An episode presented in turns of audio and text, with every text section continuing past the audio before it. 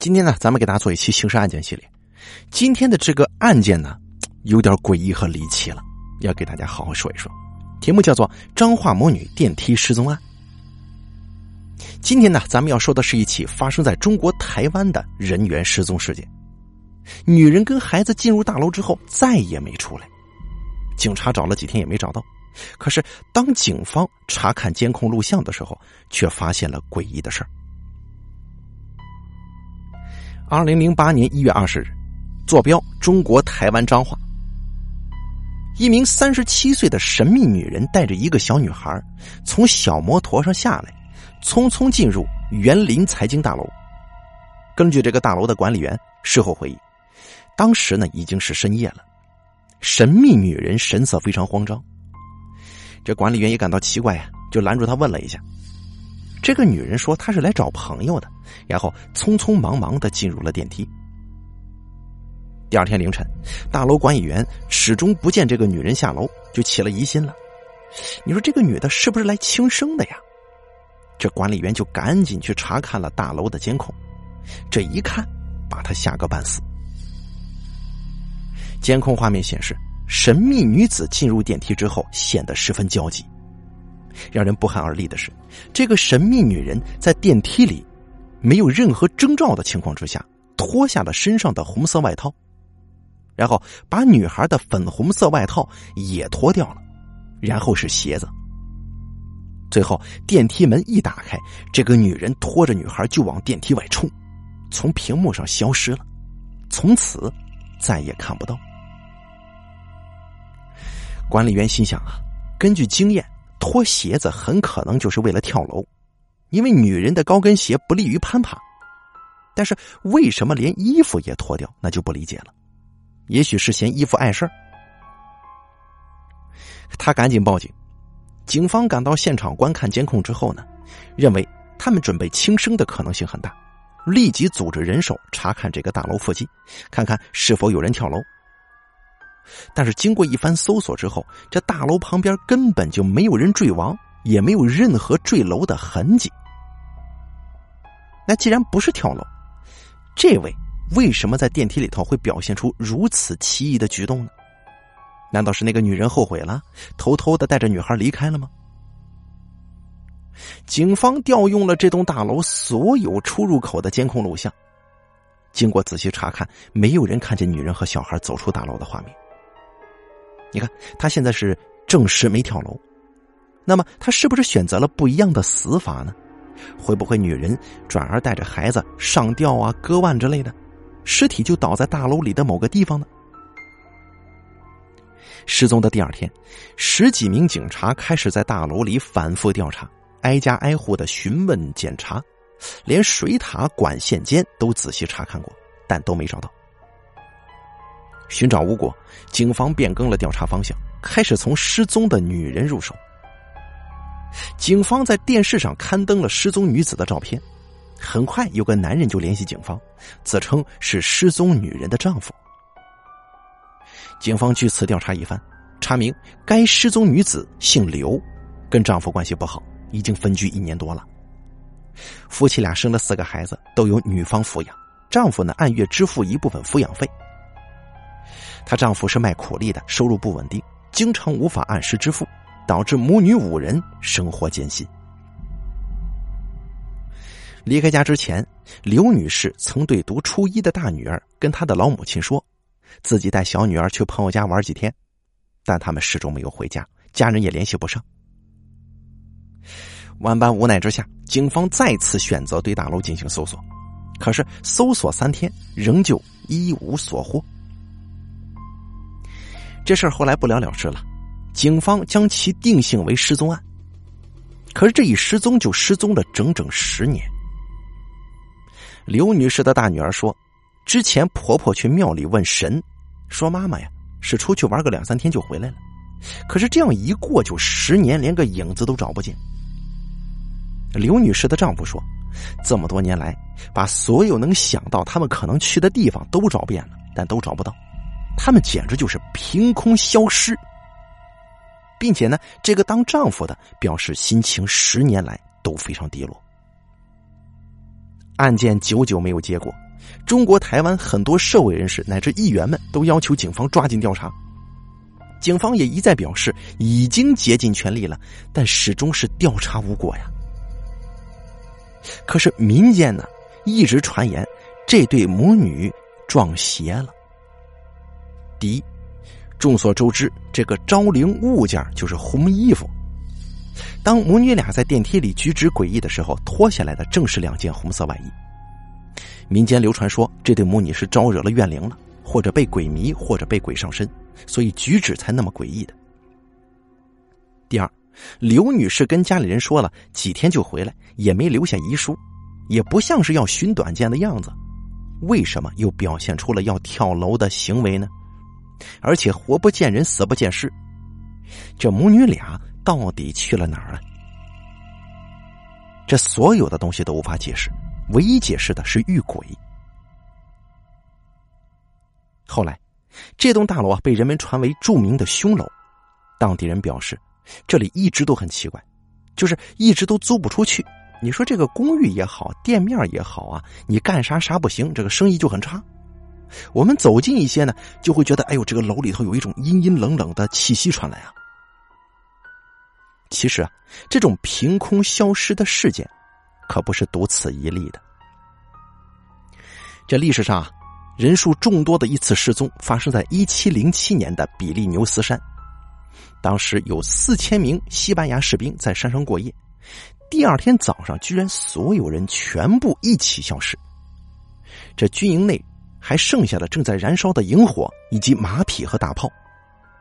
军方当时派出了大批部队，连续寻找了几个月，仍旧不见踪影。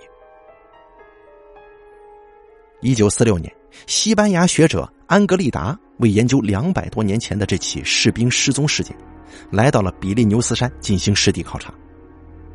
他从老猎手那里得知，一九三二年的时候，也曾经有人在山中失踪，是一位陌生的过路人。啊，当时过路人还向这个老猎手打听过道路。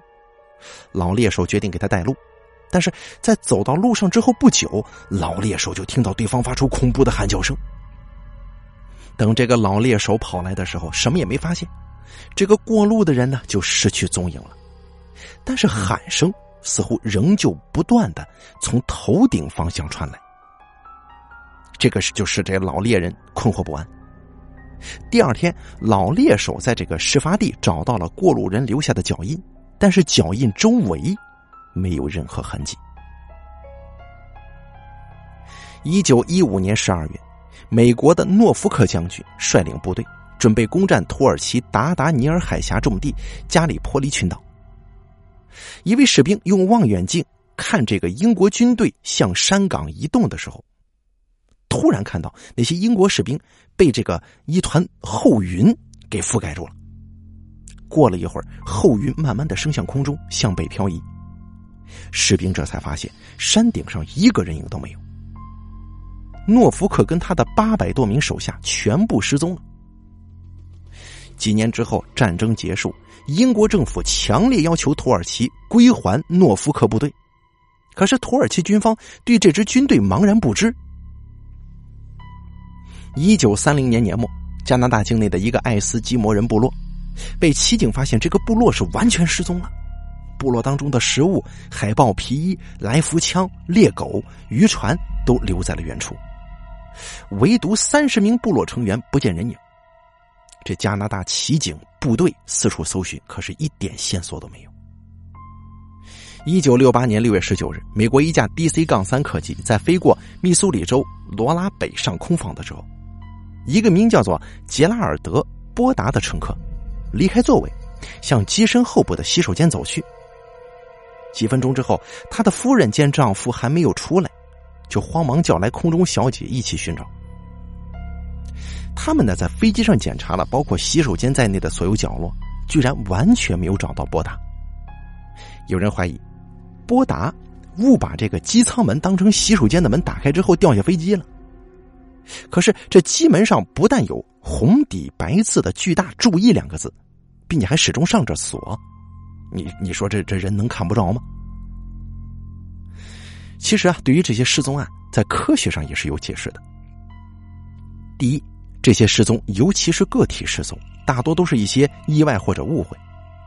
中国台湾彰化那对母女，有些大楼住户认为这根本就不是什么灵异事件。他们觉得吧，刘女士母女在电梯里脱外衣和鞋子是有些异常，但并不见得就是去轻生啊。也许刘女士有情人在这栋大楼里，啊，刘女士当时呢正是带着孩子去投奔他了。毕竟刘女士已经跟丈夫分居一年，投奔情人也是顺理成章的事儿对吧？甚至还有人认为，那个小女孩很可能就是刘女士跟那个情人所生的孩子。之所以脱鞋子外套，可能啊是那个情人不认账，女的做事以死相逼，结果情人服软了，把母女收留。所以警方没有发现母女跳楼，也没有发现母女的尸体，更没有看到母女离开大楼。那为什么挨家挨户的搜索没找到呢？也不难理解，当时的调查警方并没有搜查令，对吧？挨家挨户，你只是询问，你家你有没有见过这个女的呀？除非户主同意，不然你警方你没权利上人家看去，更别说仔细搜查了。那个情人呢，有心隐瞒这件事情的话，不愿让警方知道，把母女藏在家中是没问题的。之后只要等风声过去，再把刘女士母女藏在车里带出去，哎，这样一来就不会在监控上留下记录了。不过这完全不能解释为什么刘女士在长达十年时间里不联络自己亲人。这是不可能的，对吧？毕竟刘女士，从意义上来讲的话，她没有犯罪。那正常情况来说，夫妻分居、夫妻离婚，你再找个男人也是情理之中，没必要就此断掉跟母亲以及自己的亲生孩子的联系，对不对？这是个当娘的，他也干不出这事儿来呀，不符合常理。况且事情闹得这么大，似乎这个男人也没有必要隐瞒，给自己添麻烦。毕竟这种男女关系，它不是大事儿，不是犯罪，你公开有什么关系？第二种解释是，这可能是一系列凶杀案，很多神秘失踪案最终发现都是凶杀案所造成的。比如浙江一个男子从女友家神秘失踪二十年，后来呢，从女友家这个地窖发现了白骨，原来是被女友趁熟睡之后杀害藏尸。还有东北黑龙江一家四口人神秘失踪于家中，八年后发现是被仇人上门灭门了，在家中碎尸之后分批带走扔掉。所以说，很多人认为这张化母女可能是遇害了。这个刘女士本来是想投靠情人，跟情人发生争执，甚至动手了。啊，情人一时恼怒，加上以绝后患的心理，把这对母女杀了。事后。把尸体切碎、藏匿或者分批运走，所以母女凭空失踪十年，从来没有跟家人联络，应该就是这个原因。啊，当时还有第三个这个这个论调啊，说出来了，说可能是空间扭曲。现代物理学发现已经证明了多维空间的存在都有重叠现象，也就是说，在某一个特殊时期、特殊地点。他们很有可能突然陷入错乱的时间和空间内，哎，通俗点来说吧，就是穿越了。但目前的科学难以解释人体能否承受这种穿越，仅仅只是一个理论而已。那么，有些人的神秘失踪，就有可能是突然的穿越，从我们的空间和时间当中消失了。也许这就是传统灵异的另一种解释吧。不过，大家是怎么认为的呢？欢迎在留言板下方踊跃留言。好了，本期刑事案件系列之彰化母女电梯失踪案就说到这里了，感谢您的收听，咱们下期再见。